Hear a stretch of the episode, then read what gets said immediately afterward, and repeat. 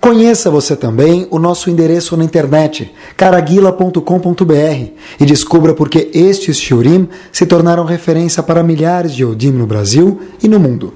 Torah Sound, aproximando a Torá de você de forma autêntica e agradável. Fique agora com mais um shiur do Rabino Caraguila. boa noite. Se a gente for olhar dentro da Torá, a gente vai ver que desde a época que os Yodim saíram do Egito, até chegar em Israel, quanto tempo demorou? Demoraram-se 40 anos para a jornada de sair do Egito até chegar em Israel. Só que, apesar que esse, by the way, não era o previsto, o previsto é que chegassem alguns dias, mas acabou demorando por inúmeros fatos. Mas, Hashem já sabia que ia ser preciso passar por algumas batalhas e guerras no caminho deserto até chegar do Egito até Israel. E se a gente for olhar mesmo no Tanakh, quando a gente olha no Tanakh, a gente olha que o assunto guerra, batalha, aparece muitas vezes. Por exemplo, quando se fala de David Amelech, se lembra de David Amelech como um guerreiro. guerreiro. Guerreiro é nada mais do que um soldado indo guerrear, e obviamente se lembra da palavra guerra. Shaul e outros personagens importantes dentro de todo o Tanakh são pessoas que tiveram que lutar. Quer dizer, na saída do Egito se preocuparam com guerras. No Tanakh a gente vê personagens importantíssimos que também se preocuparam com guerras e na verdade, o importante na época é ver como ganhar mais poder e ser um país mais forte, então precisava se conquistar terras. Antigamente as terras eram um símbolo de poder. A Torá conta para gente, hoje também, especialmente se for em Genópolis. A Torá conta para gente algumas leis como eu tem que enfrentar uma guerra quando ele sair para uma guerra. Já que uma guerra é um assunto tão frequente, então a Torá conta pra gente como o Yehudi tem que sair para guerra. Tem dentro da Torá uma paraxá, um assunto, um capítulo que conta pra gente como tem que sair para guerra. Por quê? Porque às vezes o fato de como sair para guerra é mais importante do que a guerra em si. E já que a guerra é uma coisa tão frequente dentro da história do povo judeu na Torá inteira, no Tanakh inteiro, vamos saber como ir para guerra. A Torá conta pra gente na Parashat Shoftim o seguinte: Olha, se você quer sair para guerra e ter chances de ganhar, você precisa de um mérito em especial. Qual o mérito que ele é necessário? Está escrito na, na Torá, Irash explica da seguinte forma: Shema Israel. O mérito que vai ajudar a gente em qualquer guerra, seja no deserto, seja fora do deserto, seja na época do Tanakh, aonde quer que seja, é o próprio Shema Israel. A pergunta é: que, que tem nessa frase de tão especial que esse era o tom que o soldado tinha que ter de sair para a guerra? Porque é uma, na verdade, por um lado, é uma frase que acompanha a pessoa quando ele nasce no Brit Milá. Que frase o pai fala? Shema Israel. Né? Com uma musiquinha, acho que nasceu os farei, depende de quem seja o pai. No Bar Mitzvah, chamar Israel. E depois de 120 anos de vida bem vividos, o que, que a pessoa fala antes de ir embora desse mundo? Chamar Israel. Quer dizer, o hino, a frase que acompanha a pessoa do começo, meio até o fim, é sempre Shema Israel, Adonai Eloheinu Adonai Echad. O que, que tem o Shema em especial? O Shema em especial, obviamente, traduzindo, não precisa de ir muito longe, não precisa procurar muito, vasculhar muito. O Shema Israel mostra para gente a emuná, a fé, que o Yehudi tem que ter com a Kadosh Baruch Hu. Como ele tem que andar mão com mão, o Yehudi nesse mundo, nesse Olam, no Olamazé, nesse mundo que a gente vive, junto com Hashem. Então, nada melhor do que antes de você ir para a guerra, não quer dizer que vai ganhar a guerra, mas saber que o quê? Antes de ir para a guerra, Shema Israel Hashem Eloquim Hashem Echad, quer dizer o quê? Olha, se você vai para a guerra, Habib, soldado, saiba que pelo menos antes de qualquer coisa esteja com a Kadosh Baruch Hu. Eu vi uma história, para a gente entender um pouquinho o que quer dizer isso. Um dos uh, prisioneiros, num campo comunista, ele cismou, vamos chamar assim em português claro, de usar uma kippah. Ele falou, independente que eu estou num campo comunista, independente que esse tipo de uniforme não combina muito com a ocasião, eu vou usar uma kippah. Um dos líderes, a história aconteceu exatamente assim. Um dos líderes da KGB chamou esse Yehudi para o escritório, falou para ele o seguinte, olha, você tem duas opções, ou você tira essa coisa da sua cabeça, ou você tira essa equipada da sua cabeça, ou eu tiro a sua vida, sua cabeça. vai ficar com a kippah na cabeça, só que sem cabeça. Você tem duas opções. Esse Yehudi falou, eu não vou tirar. O general ficou chateado, ficou bravo. Falou para ele, Habibi, você não tem medo de perder a tua vida? Então olha o que esse Yehudi respondeu, olha o que quer dizer emuná. Independente agora de julgar se ele fez certo de responder dessa forma ou não, mas olha o que quer dizer temuná. Falou para ele o seguinte, olha, aquelas pessoas que vivem sobre o comando de Brezhnev, que foi o general do Partido Comunista, essas pessoas temem ele, então elas tiram a kippah. Outras pessoas preferem acreditar que existe alguém acima de tudo isso chamado Akadosh Baruch Hu, chamado Hashem, chamado Deus. E essa pessoa sabe que ele que manda no mundo, ele maiúsculo. Eu sou desse tipo de pessoa que acredita em Hashem, e portanto eu não vou tirar kippah nem para você, nem para nenhuma outra pessoa. Mas independente, agora no momento, se a reação foi certa ou não, mas a história aconteceu assim, a gente vê que o Shema Israel, olha, se você vai sair para a guerra, antes você tem que lembrar uma coisa. Shema Israel, Hashem Eloqueno, Hashem Echad. Hashem é um. Ele que comanda o mundo, ele que coordena o mundo.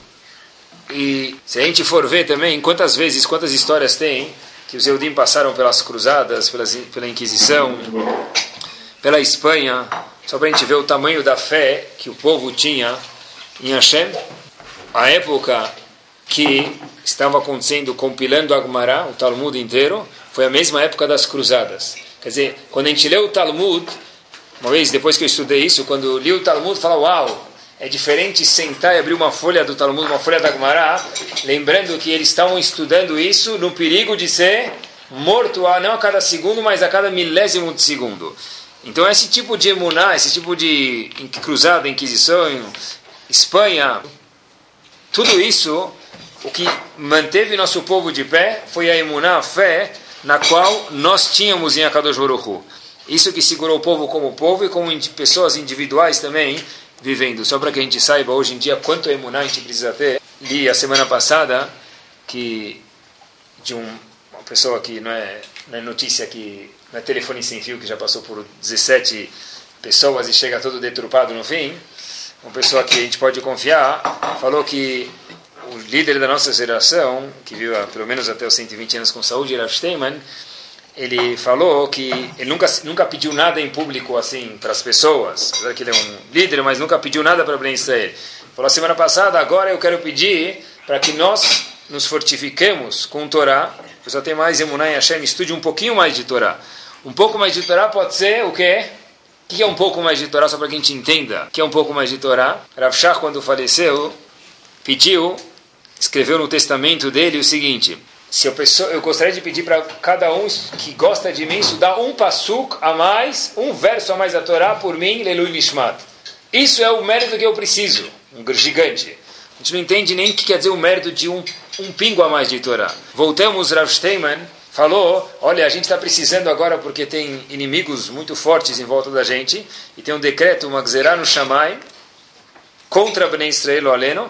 Então, o momento pede que nós nos cuidemos um pouco mais e nada mais do que, como ele disse, um minuto a mais de estudo de Torá, qualquer coisa, é o que a gente está fazendo agora estudando Torá, esse é o mérito que vai segurar Bnei Israel.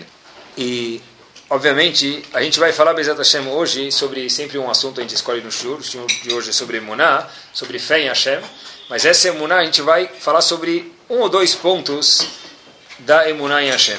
Um assunto que é central dentro do Sefer Torah, a gente fala ele de manhã, de tarde, de noite, homem e mulher, Yetziat Mitzrayim, saída do Egito.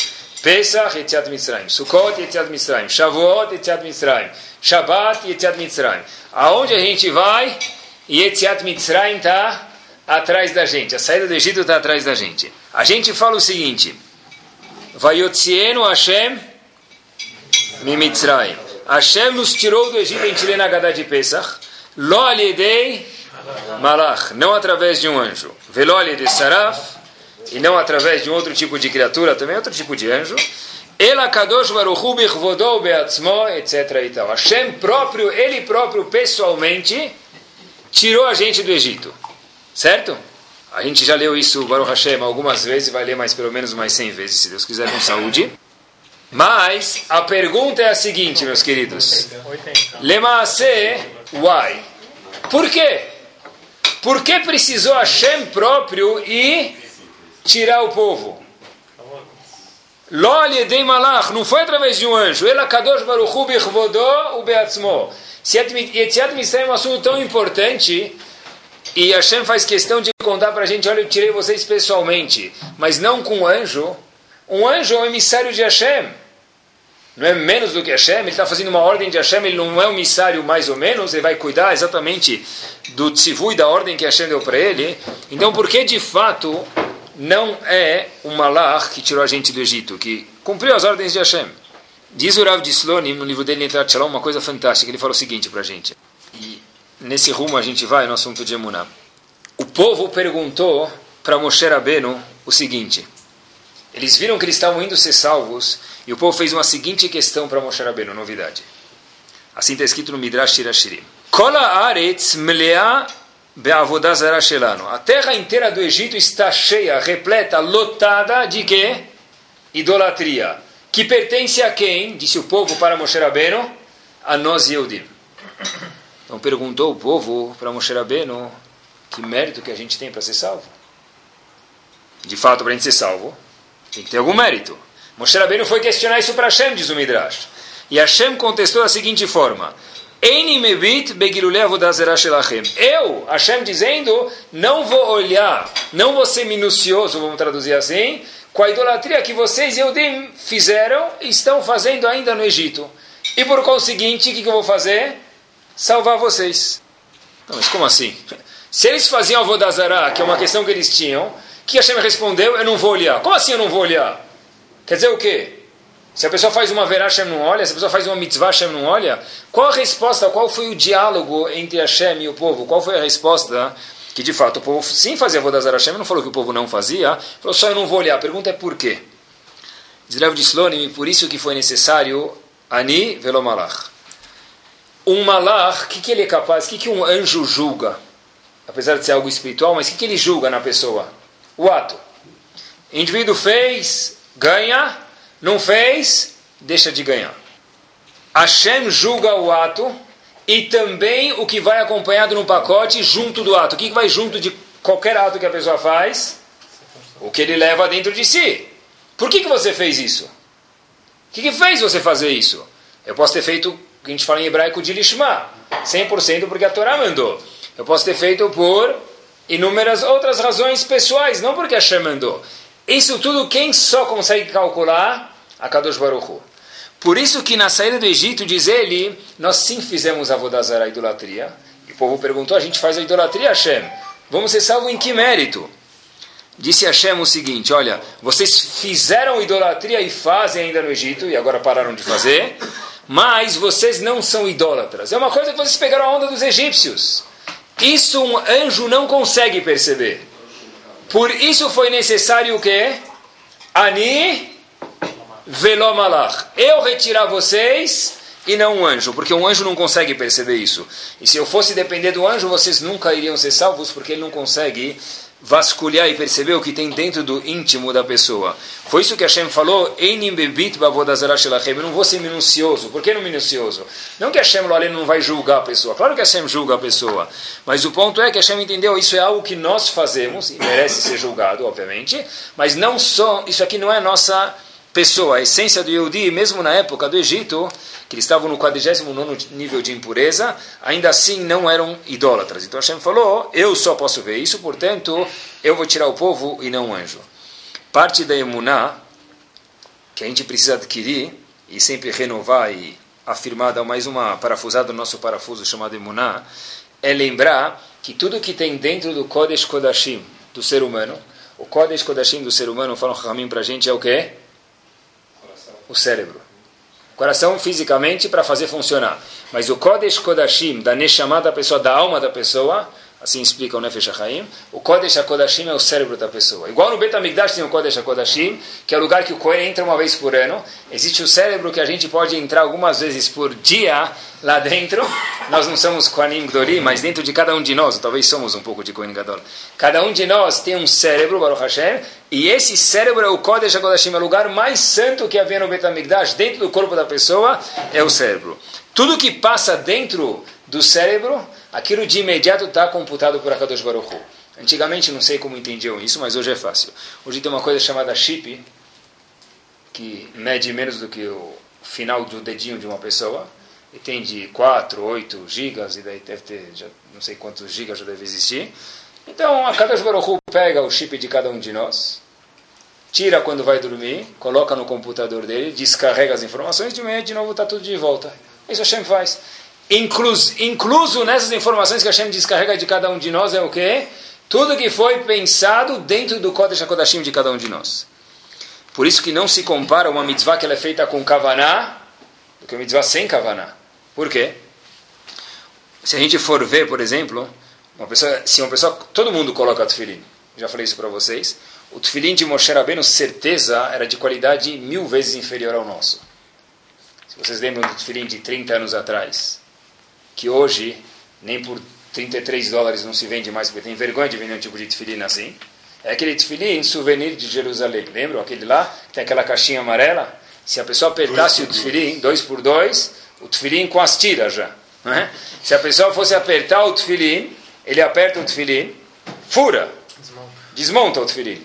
Se a pessoa tá, vai apertar para sentir a qualidade, desmonta. Hoje em dia o tefilim ele é grosso, então, imagina de 30 anos para trás quanto mudou. Imagina voltar 3 mil anos atrás. O trem de Moshe Rabbeinu, certeza, era muito mais simples do que o nosso, de qualidade. Porém, que mitzvah era mais seis estrelas, a nossa ou a de Moshe Rabbeinu? Certeza que de Moshe Rabbeinu. Onde a gente vê quanto a qualidade do que passa no Kodesh HaKodashim, dentro do cérebro do ser humano, homem ou mulher, quanto isso é importante para Hashem. E faz parte de Emuná entender que tudo que a gente faz e passa no, dentro do nosso Kodesh HaKodashim, lá, isso aqui está presente para Kadosh Baruch como se fosse dia, isso é muito claro para Hashem. Se a gente for ver em Parashat Tetzaveh, a Torá conta para a gente algumas parashiot sobre o, Betamik, sobre o Mishkan, sobre as roupas do, do Kohen Gadol. Em Parashat Tetzaveh, a Torá conta para a gente sobre a vestimenta do Kohen e do Kohen Gadol. O Kohen Gadol, quando andava na túnica dele, embaixo da túnica, o que, que continha essa túnica? Está escrito Pamon Verimon, Pamon Verimon. Não era um rimon, não é uma romã de verdade, mas era um símbolo de metal de uma romã. Era um sininho que onde o Kohen Gadol andava, se escutava o som dele, Kodesh, diz o Passu. Cada vez que ele entrava e saía do Betamigdash, com um barulhinho dava para escutar o quê? Que o Kohen Gadol estava passando, Leavdil, só para que a gente entenda. Às vezes a gente vê carneirinho com aquele sininho, o cachorro, alguma coisa. Então, Leavdil, obviamente sem comparação, Cohen Gadol usava com esse sininho, onde ele ia, dava para escutar o barulho. Rav Kister fala para a gente, Rosh Vaditeus Cleveland, fala para a gente o seguinte, olha, que onde ele andava, tinha barulho, todo mundo escutava. O Kohen Gadol passou por aqui, é impossível o Kohen Gadol passar por aqui e você não saber. Porque o barulho que ele fez, todo mundo sabe que ele passou por aqui. Ainda assim, a gente pode aprender a mesma coisa que todo ato que a pessoa faz, sem exceção, tem uma repercussão. Igual o Kohen Gadol tinha os sininhos, nós temos os sininhos que é a repercussão de cada ato. Igual o Kohen Gadol entrava uma vez no Kodesh HaKodashim, o nosso Kodesh HaKodashim é o nosso cérebro, isso é vasculhado por Hashem. Todas as noites, quando a pessoa vai dormir, Hashem tira o chip e dá uma olhada. Quer dizer, parte de Emuná é saber, um, que o íntimo da pessoa ele é visto por Akadosh Baruch Hu, e todo ato que a pessoa faz, não tem nenhum, nada que passa despercebido perante Hashem. Um assunto que a gente precisa, às vezes, lembrar, é, se a gente for falar, por exemplo, relacionado a isso, a tefilá da pessoa, a reza que a pessoa faz. Muitas vezes pode acontecer que a pessoa faz tefilá e nem pensa que ele, pensa, que ele nem pensa que ele não pensou sobre o que ele está falando. Muito confuso.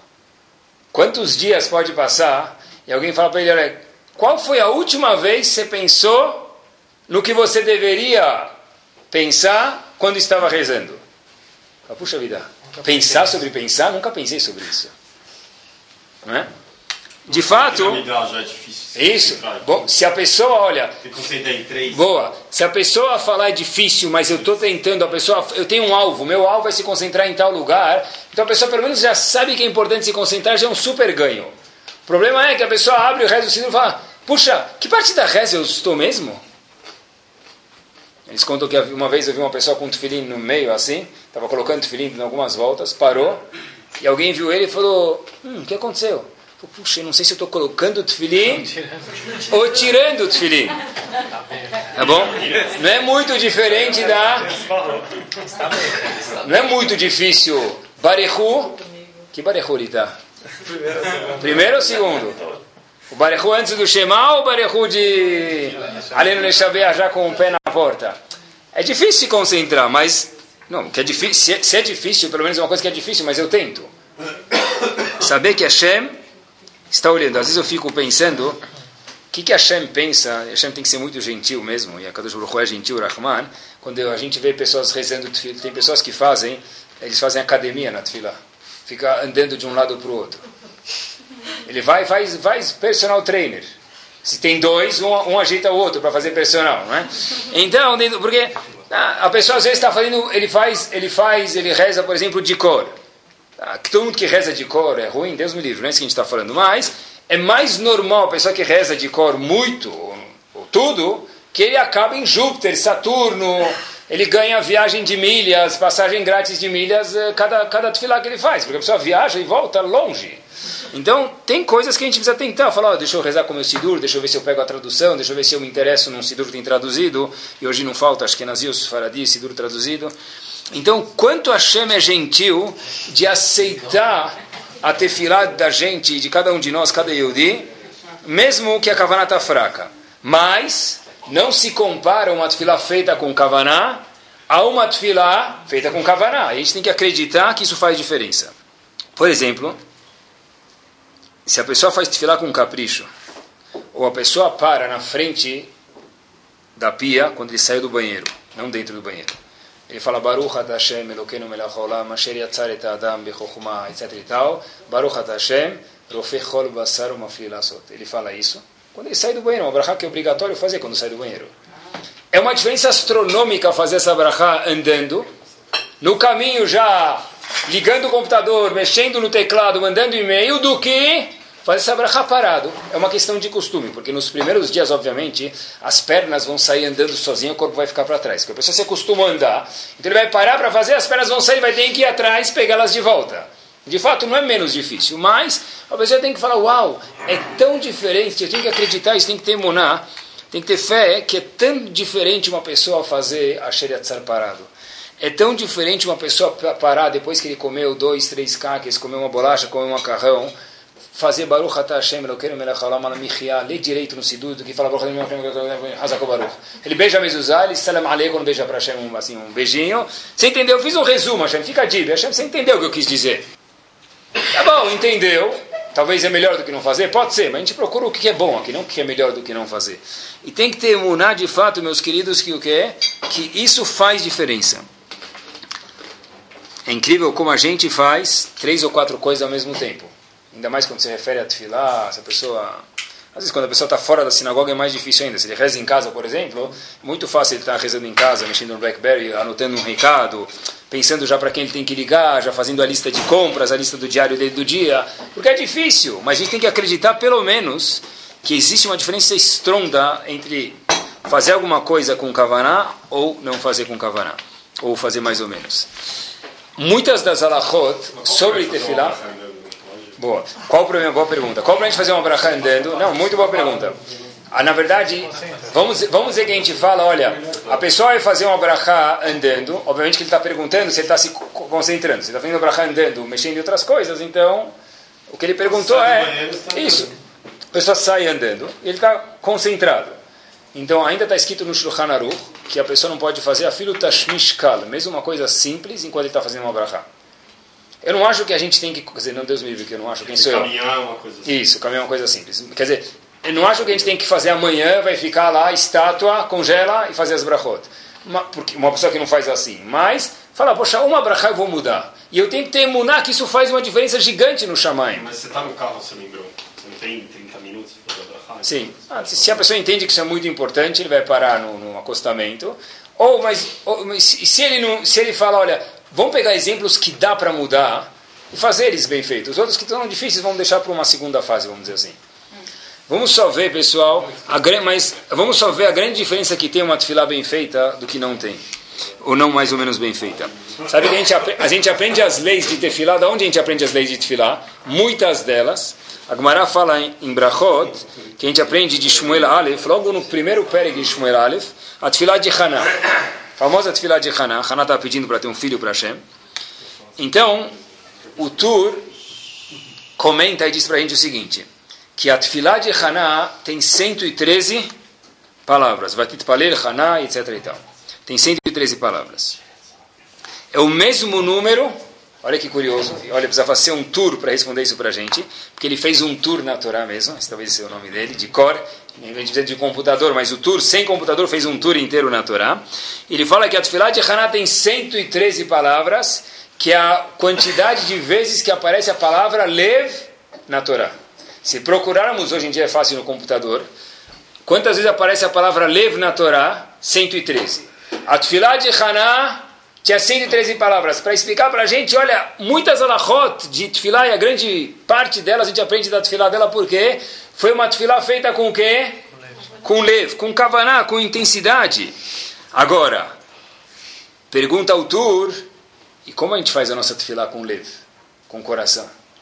Diz ele muito simples.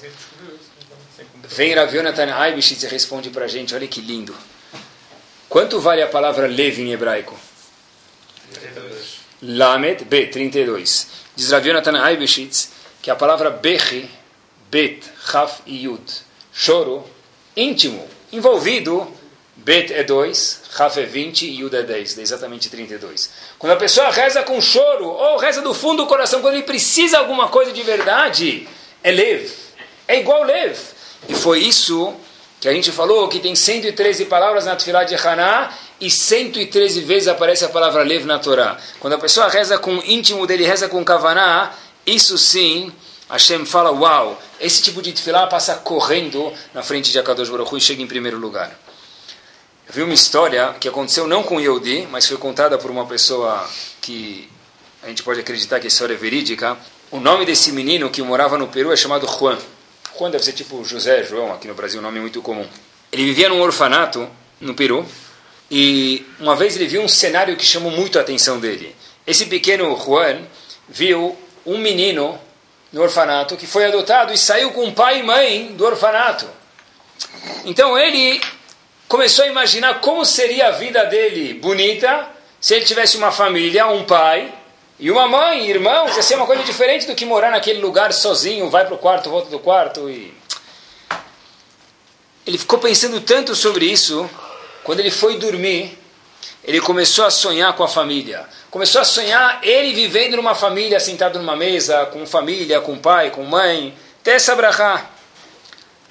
Quando ele acorda, sonho de pobre dura pouco. Ele acorda, trach. De novo, vamos limpar, vamos limpar o quarto, vamos fazer as atividades. E ele vê que ele tinha tudo menos família. Ele escreveu uma carta, fechou essa carta, endereçou ela para Deus. Colocou na carta, para quem? Para Deus, colocou no envelope. Colocou a carta sem remetente. Uma criança, sabia remetente, não aprendeu, não fez o passeio da escola para o correio. Então colocou sem remetente. O pessoal do correio, não sei se ainda é assim hoje em dia, mas averiguei, no Peru tem um, uma, uma das leis, essa, essa vigora bem, que as pessoas têm medo, por superstição, de abrir carta dos outros. Falam que dá azar, abrir uma carta que não é tua. Então o carteiro pegou a carta, viu que estava escrito para Deus, então está procurando alguém que se acha Deus para abrir a carta. Por superstição, ninguém abre a carta. Às vezes superstição é tão forte que as pessoas têm medo, né? Então, as cartas foram parar na mão do ministro do Peru e ele se sentiu responsável em abrir a carta. Não sei em detalhes se ele era Da regional. Saiu. Não, foram entregar, foram entregar a carta com exatamente assim. Eu não sei porque se achavam que ele era Deus, ou ele se sentiu responsável pelo povo, não sei qual a razão. Ele foi lá, abriu a carta. Estava escrito na carta, eu copiei, as duas linhas estavam escritas na carta e leu para vocês. em português, obviamente. Meu nome é Juan Diego. Sei que você sabe disso, pois você sabe de tudo. A carta estava endereçada para quem? Deus. Então volto. Sei que você sabe disso, você maiúsculo, porque você sabe de tudo. Tenho nove anos e preciso de pai e mãe. Me ajude. Só você pode o fazer. Escreveu onde ele morava dentro da carta. O ministro do Peru, quando leu isso, começou a chorar. Foi de imediato consultar quem? A esposa dele. Não adianta falar com o vereador, não adianta falar com ninguém. Para ver se pode ou não adotar essa criança. E essa criança conta que num belo dia, não foi no dia seguinte, não foi uma semana depois, foi algumas semanas depois, apareceu uma limusine na frente do orfanato e todo mundo foi ver que tinha visita especial para governo fazer doação, ou fazer inspeção, ou ISO 9001, e viram que vieram procurar um Juan. E falaram, olha, Juan Diego, quem é? Ele falou, sou eu, mas o que, que eu fiz? Nada, você me emocionou e eu queria vir aqui adotar você. Esse menino foi adotado pelo ministro do Peru. Mas da onde saiu essa história? Saiu do fato que Tfilat Haná. Uma pessoa que faz Tfilat com leve de verdade.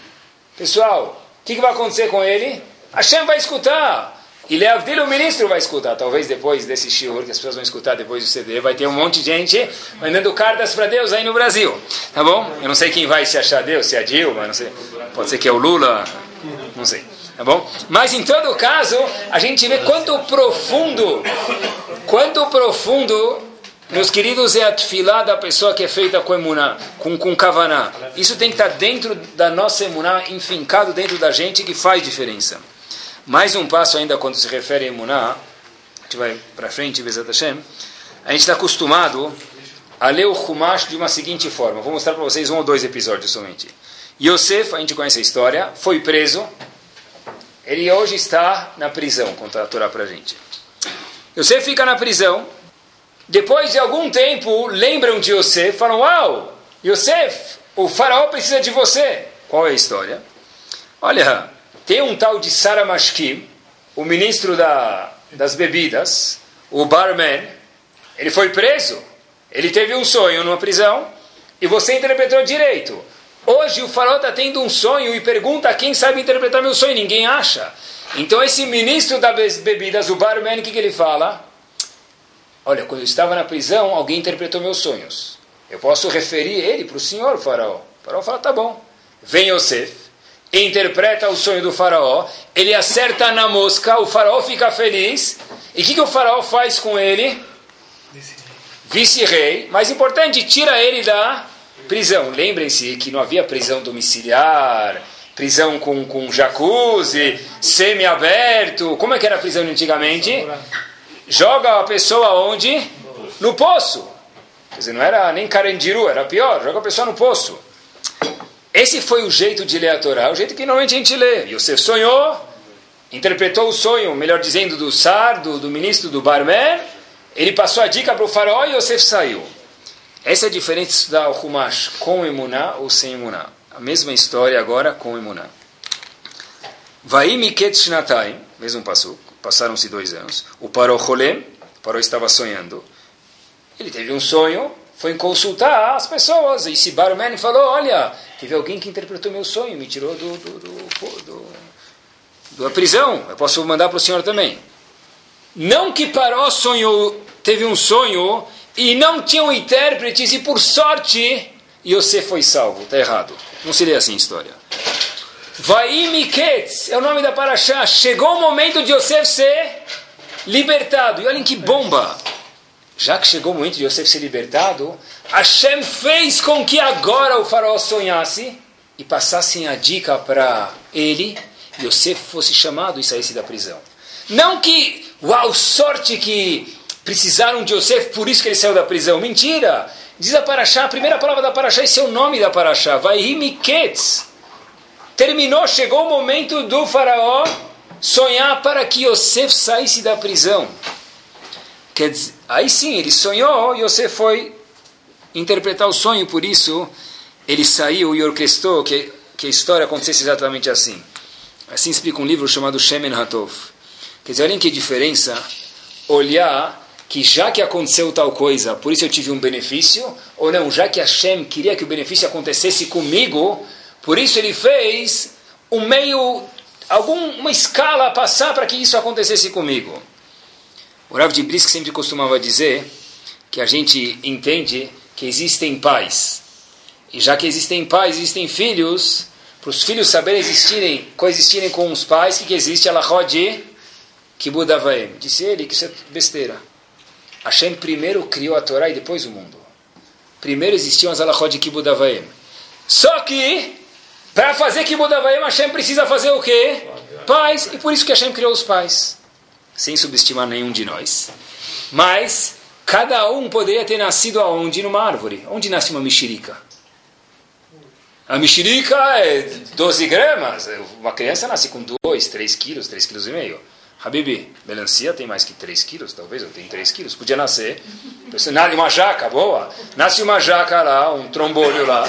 Fica lá. Então, quando nasce o menino, em vez de fazer Brit Milá, fazia, fazer o quê? Boreperiadamá.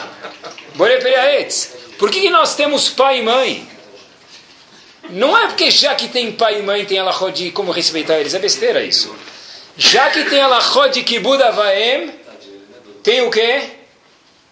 Pai e mãe porque senão não tem um veículo de como cumprir essas alahot. Olhem que diferença olhar o mundo com emuná ou sem emuná. Por que a pessoa tem mão esquerda e mão direita? Para poder colocar tefilim. E por que duas mãos? Porque precisa, talvez tenham muitas funções, mas em relação ao tefilim está escrito que o tefilim tem que ser colocado na mão fraca. Então tem que ter a mão forte para ter a mão fraca. Por isso que Hashem criou duas mãos na pessoa. É isso. A Gemara até explica porque tem os dedos. Curiosidade, na época de Noah, a mão era fechada, não havia divisão entre os dedos. Está escrito Zeina Hameno Mimaseno. Até Noah, a mão da pessoa, não se, os dedos não se abriam. Aí a Torá conta para a gente porque tem dedos. Um dedo é para fazer kmitzah, para alguns korbanot que tem no Betamigdash que precisam mover e abrir os dedos. Talvez a pessoa escrever, hoje em dia escrever precisa de dedo, pode apertar assim, tem Blackberry que faz assim, não precisa talvez os dedos.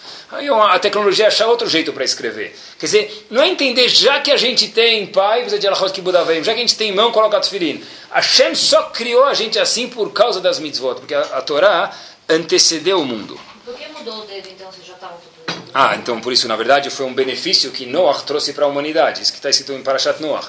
Zeinachameno meitzvoniadeno. Noach vai ele consolou a gente da, da, da, da dor, da, do sofrimento que era ficar com a mão fechada. Mas os cinco dedos eram grudados, cinco de uma mão e cinco do outro. É um sofrimento, porque tenta ficar uma hora com os dedos fechados, tenta fazer as atividades, você vê que é muito mais difícil. Tá? Mas é entender que a Torá é uma causa e o resto é uma consequência, e não vice-versa. Só voltar só um ponto que a gente falou, para a gente entender exatamente em relação a Imuná. E precisa, precisa de Chokhmah para entender a Torá assim. Sabe que contam? Sabe que eles contam que em Kelem, os bobões moravam em Kelem. Kelem de antigamente é que nem Portugal de hoje em dia. Então chegou um indivíduo, falou pro. Chegou um indivíduo, foi para Kelem passear. Ele foi visitar. Não, a sábado de Kelem era o gigante, mas a cidade de Kelem falaram que as pessoas eram sim, simples demais, portugueses.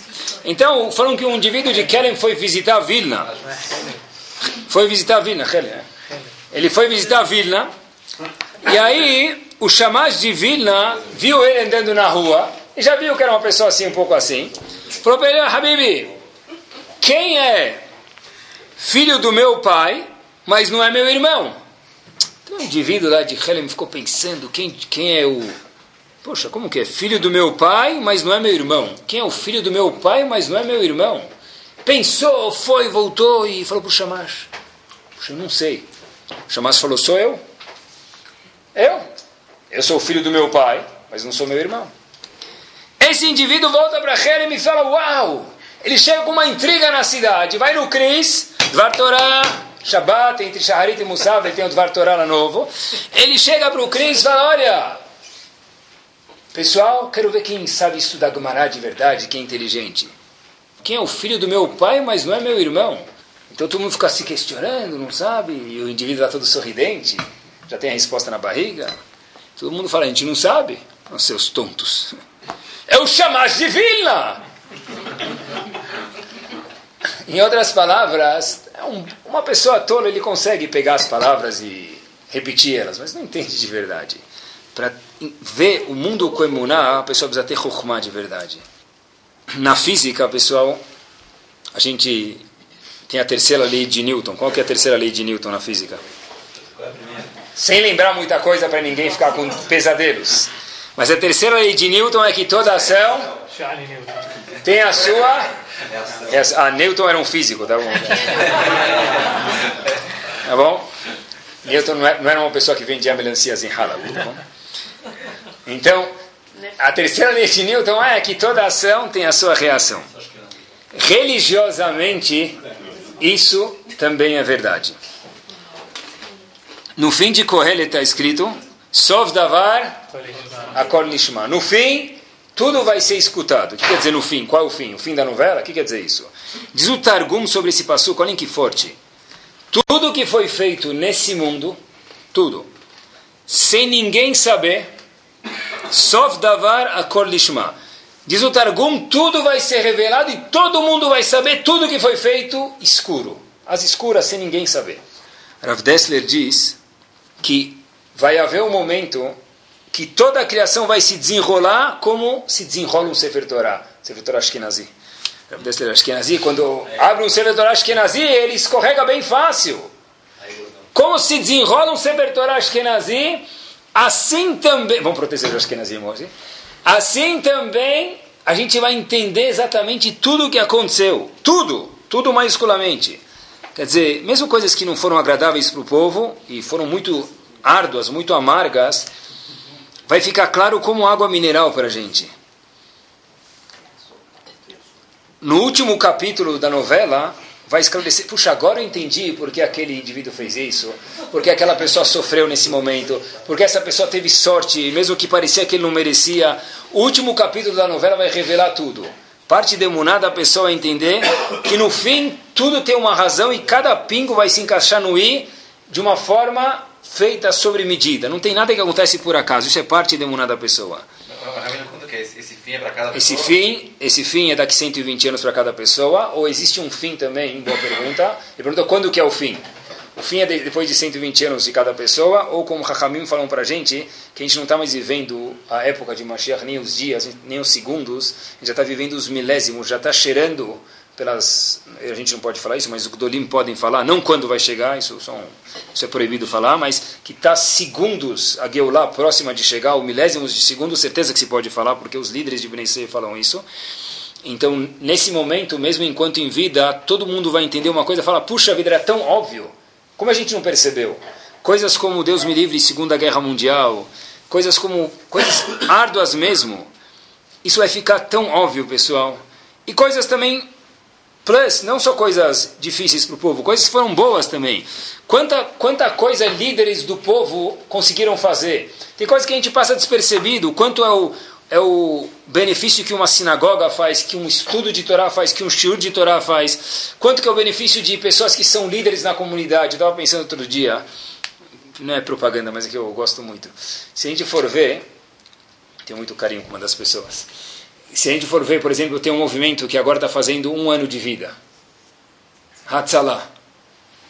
É, é uma coisa que faz um ano atrás ninguém sonhava com isso. Ninguém não, a pessoa que liderou isso sonhava. Mas há dois, três anos não sonhava com isso. Imagina hoje, pessoal, o que é salvar uma vida? Que Bezat Hashem ninguém precise disso. Que eles fiquem lá dormindo.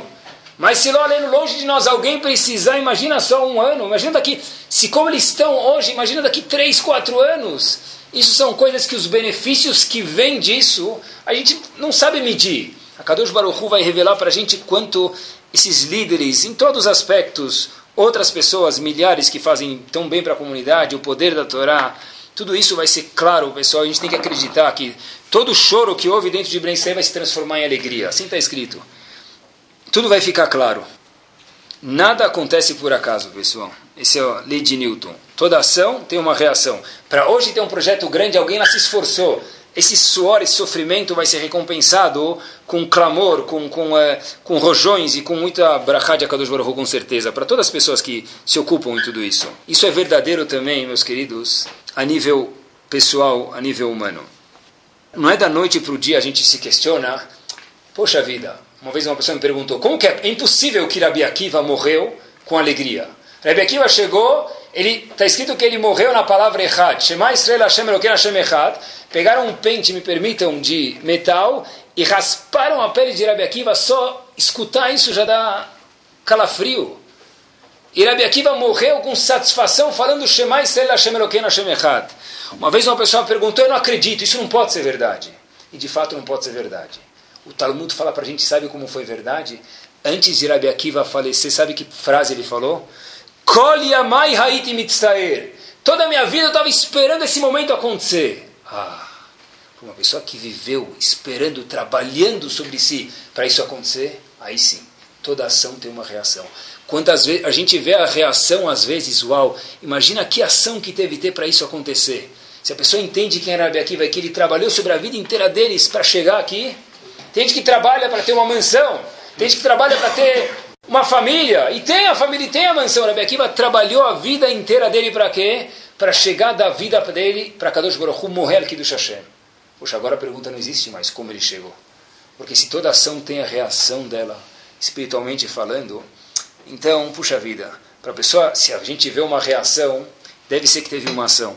Ravolbe fala no Aleishur, uma frase que eu tomo de lema isso, falo para bastante meus alunos, En mimeila beruchaniut tudo relacionado, relacionado à espiritualidade não tem mimeila. O que quer dizer mimeila? É, tipo, assim, aconteceu, aconteceu. Pode ser, pouco provável, mas pode ser que a pessoa ganha na loto. Pode ser. Pode ser que ele teve muita sorte, ele não se informou muito, ele acabou importando um copo, ele nem devia ter importado, mas justo esse copo foi o rei de vendas. E graças a Deus ele teve brachá e teve sorte. Em relação a Ruhaniut, desravou para a gente no Aleixur, relação à espiritualidade não tem nada que acontece por acaso. Tudo que está acontecendo é porque alguém plantou. Quer dizer, se tem alguma reação é porque antes teve uma ação.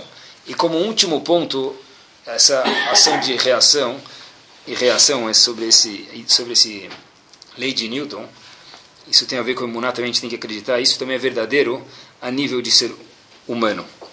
Da mesma forma que a gente entende que para a pessoa, a gente pega um carro de Fórmula 1, leva, vamos dizer que a pessoa levou o filho e viu lá, quantos carros tem largada? 16, 20? Tem mais que 20? 20. E tem primeiro os dois carros lá na frente, 20? 18. E tem dois carros lá na frente. E não tem carro do Palmeiras lá. Tem dois carros lá na frente. A criança chega lá na frente e o que ela vê? O que ela pergunta para o pai? Pai, por que, que esse teve o mérito? Tem dois lá na frente e os lá de trás vão sair com 20, 30 segundos de, de, de, de prejuízo, ah, quando eles vão conseguir recuperar esses 30 segundos? É muito. O que o pai responde para o filho? Ah, bebê, teve alguns treinos. Nos treinos, quem toma o melhor tempo, larga na frente. Em relação à vida aqui nessa terra, é exatamente a mesma coisa. Está escrito em Pirkei Avot, por exemplo, eu me explico, Knele Chachaver. O que quer dizer Knele Chachaver? Compre um amigo. Se você quer ter um amigo de verdade, compra. Ah, eu quero ter sem comprar. Toda ação tem reação. Se você não tiver ação, você não vai ter reação. Eu quero ter um Betacneset, uma sinagoga, que é um gerador de chá. Então vai ter que suar a camisa. Ajuda. Ajuda. Ajuda a não falar na reza. Ajuda a participar do comitê, das pessoas que trabalham de verdade, daqueles que não são nominais, pessoas que põem a mão na massa. Eu quero ter uma família unida. Senta, Pensa com tua esposa como você pode fazer para fazer isso com teus filhos. Não existe nada vai acontecer sem querer. Toda ação tem reação. Se você quer alguma reação que aconteça, precisa ter alguma ação. Toda causa tem que ter uma consequência, pessoal. Se eu quero ter uma boa relação com meus filhos, então eu preciso saber sentar no chão e jogar um jogo de tabuleiro com eles. Ainda existe alguns que eu sei que já tem Nintendo Wii, tem tudo eletrônico, eu sei, mas tá bom, pode ser Nintendo Wii também. Então sabe a jogar, pega o controle, tem que Nintendo Wii tem 25 botões, até a pessoa saber onde ele está, né? Mas ele vai ter uma lavada do filho, mas também vai deixar o filho contente que ele ganhou do pai. Sabe jogar, fica lá, mas é só jogar com ele, é só pegar o tabuleiro, fazer uma roda de banco imobiliário, um detetive, é um é um é, é o jogo da vida. Esse pega o jogo e se diverte. Eu quero relacionar, me relacionar com meus filhos falando de jogos de 1720, tá bom? Preto e branco. Eu quero me relacionar com meus filhos, mas não existe isso se você não plantar o oro, obviamente, o oro, o oro 1. O oro, então. Se a pessoa não, se, não trabalhar sobre isso, difícil que ele tenha essa reação, pessoal, precisa ter uma ação para isso acontecer.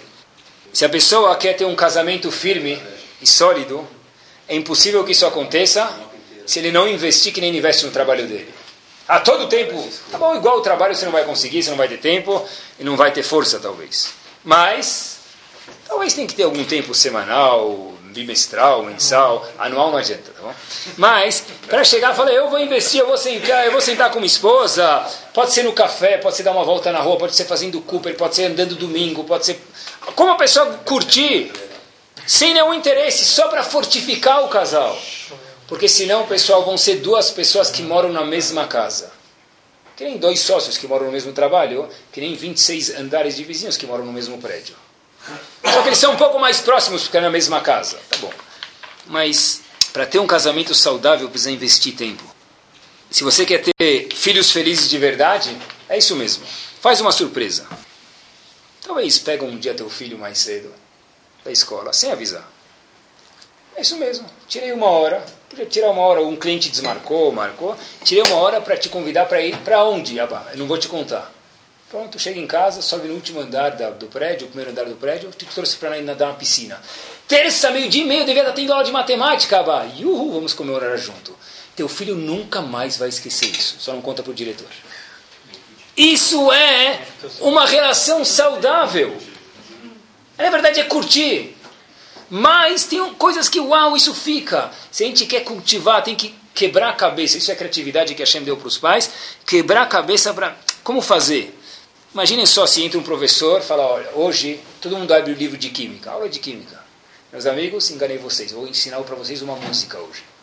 Sério? Não vai ter aula? Vai ter aula sobre uma música, vou bater um papo. Por que isso não pode ser uma aula? Isso não é parte de uma aula. Sério? Uau! Você é o melhor professor que tem. Vai cair na prova? Eles vão perguntar, tá bom? Mas, em todo caso é isso, pessoal, é procurar. Se você cultivar, plantar, você vai ter. Isso que Newton ensinou pra gente. Isso que é ter muná de verdade. A gente tem que ter muná que tudo é visto. Tudo que a pessoa faz está sendo visto. E se a pessoa planta, Kadosh Baruch Hu garante que vai crescer conforme que ele plantou, Bezerra Hashem. Poucos são aqueles, pessoal, que não investem e ficaram ricos monetariamente, ou daí por diante, ou em fama, ou o que for. Mas zero, ou quase nunca, ou é muito pouco provável que a gente tenha filhos, uma família que é gostosa, que é saudável se a gente não investir. Quantas crianças são carentes, eu falo a palavra carente mesmo no pé da letra, com todas as traduções do dicionário, estou terminando, para receber um abraço de alguém. Eu não posso nem testemunhar para vocês, porque testemunhar é pouco. Às vezes a gente conquista um aluno, uma pessoa no corredor da escola, onde for que ele esteja. Dá um abraço, ele já fica um pouco assustado. Não, nada, vim te falar, oi, bom dia. Ele ficou teu melhor amigo. Às vezes eu fico me questionando, mas por que será? Talvez. Qual foi a última vez que ele recebeu um abraço em casa? Ah, já recebeu, coloca a mala, tira a malha, fez lição de casa, tirou a, a, a mochila, colocou, mostra o diário, tem bilhete, não tem bilhete. Isso tudo também faz parte, mas não é o chance da coisa. Porque o que vai ficar de verdade, isso precisa, e tem que fazer. Mas o que vai ficar é, é aqueles é, para-choques, aqueles coisas, bumper stickers, né, como se fala, Adesivo. adesivos. Será que você, nunca vi escrito isso, mas talvez fazer um. Será que você já abraçou teu filho hoje? Pelo menos essa semana. Um abraço. Pai, por que está me abraçando? Ah, eu gosto de você. Quem gosta do outro, abraça o outro. Só isso. Não sabem, volto a repetir, quanto carente crianças são por um abraço. E o mais legal de tudo é que a gente não vê resultado de imediato. Por outro lado, pode ser um pouco assustador. Mas, saibam vocês, e com isso a gente termina. Quando a pessoa planta de verdade a Kadosh Baruch a gente tem que ter muná de verdade que a Shem vai fazer acontecer. Newton descobriu uma coisa que a Torá tinha falado faz tempo. Toda ação tem uma reação. Se nós agirmos de uma forma certa, com Siatá de Shmaya, com a ajuda de Hashem, Hashem faz o bom acontecer. Então, apesar de Hashem que a gente possa terminar nos pontos que a gente falou, acreditar que tudo que passa pela cabeça da pessoa é o Kodesh HaKodashim, Hashem vê isso, Hashem faz isso acontecer, todos os atos que a pessoa faz têm uma repercussão, tá tudo, nada está esquecido. As coisas não acontecem porque aconteceu e, portanto, tive sorte, não. Yosef só foi libertado porque tinha que ser libertado e foi um acaso que Hashem fez para o sonhar, não vice-versa. Existem pais, por quê? Porque tem a mitzvah de Kibbutz Avayim, não o contrário. Que Bezat Hashem a gente possa plantir, plantar, de verdade, e aí Hashem vai ver a gente, Bezat Hashem, colher em todos os âmbitos da vida da pessoa, frutos agradáveis, Bezat Hashem, tudo isso com Siata de tudo que a pessoa planta, cada jogo faz crescer uma coisa florida e gostosa, melhor do que espinhos, que as rosas, porque rosas têm espinhos. Quando a pessoa planta de verdade, Hashem faz crescer de um jeito delicioso. Torá Sound, desde 2001, aproximando a Torá dos Yehudim e de você.